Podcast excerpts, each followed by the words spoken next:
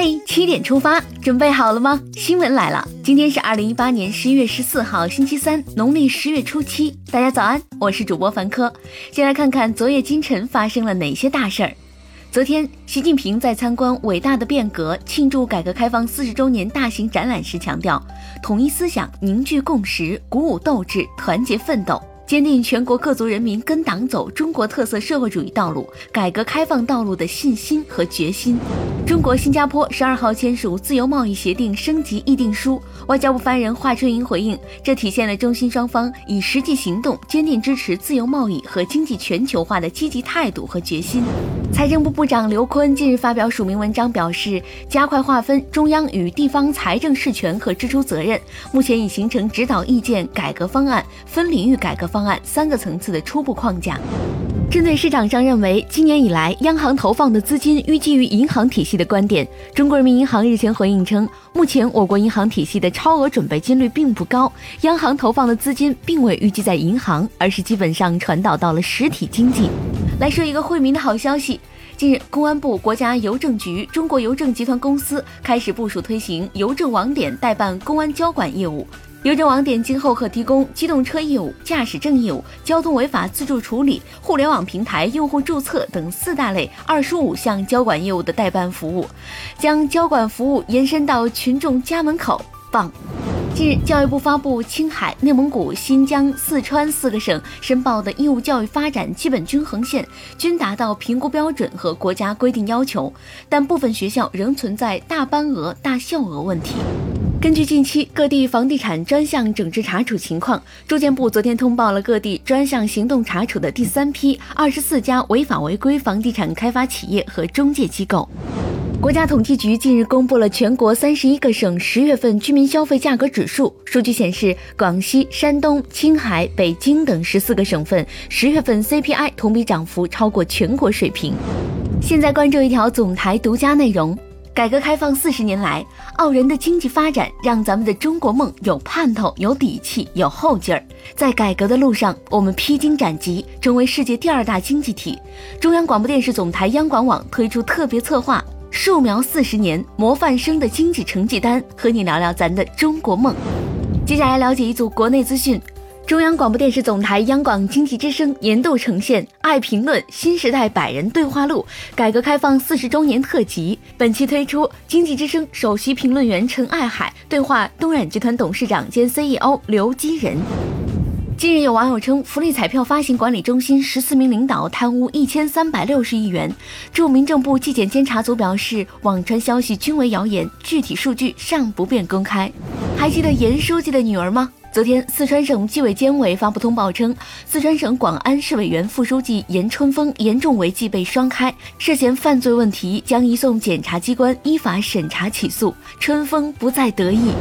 近日，媒体报道，河南鲁山县有两条富含砂石资源的河流——沙河及其支流荡泽河，多年来因有人偷采砂石，变得伤痕累累。媒体频频报道，政府禁令不断，非法采砂却屡禁不止。记者向当地河务管理局举报，回电话的却是沙场老板，猖狂到极点。针对禁止外卖车辆进校园一事，闽江学院十二号回应，并未禁止学生通过网络订餐，接下来将设置统一取餐点，让食堂商家降低价格，要求食堂延长窗口服务时间等方式提升服务质量，让学生把校园当成另一个家。这所学校做的还不够。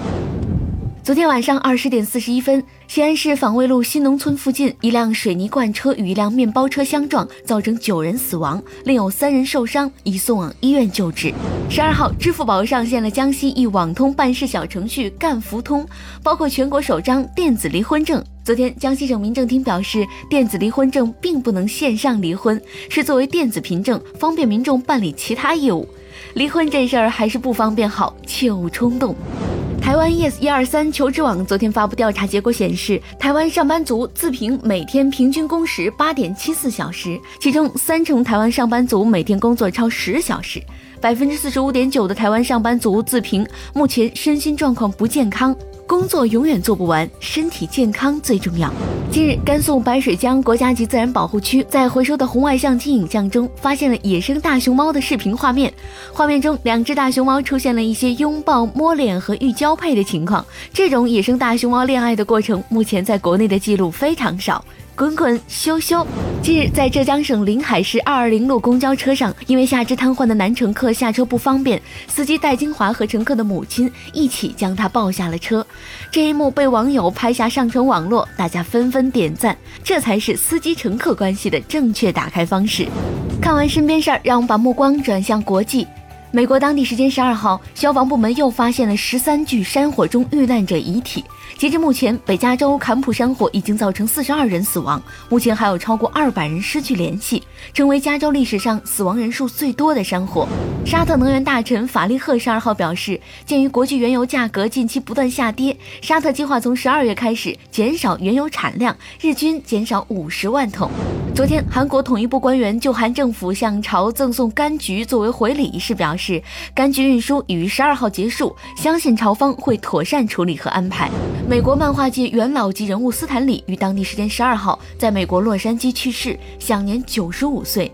其代表作品有《蜘蛛侠》《黑豹》《绿巨人》《X 战警》《钢铁侠》和《复仇者联盟》等。东方失去了一个江湖，西方失去了一个宇宙。最后是今天的每日一席话：明非天造，必从其时。二零一四年九月二十一号，中共中央总书记、国家主席、中央军委主席习近平在庆祝中国人民政治协商会议成立六十五周年大会上发表重要讲话，引用“民非天造，必从其时”，指出实现民主的形式是丰富多样的，不能拘泥于刻板的模式，更不能说只有一种放之四海而皆准的评判标准。名非天造，必从其时，出自王夫之的《思问录外篇》，意思是我们所提到的事物的各种客观名词、名称、名义，不是想当然的凭空生成的，它必定是从事物的客观实践情况中得出来的。最后进入今天的每日话题：广东出台治理校园欺凌方案，其侮辱性绰号也属欺凌。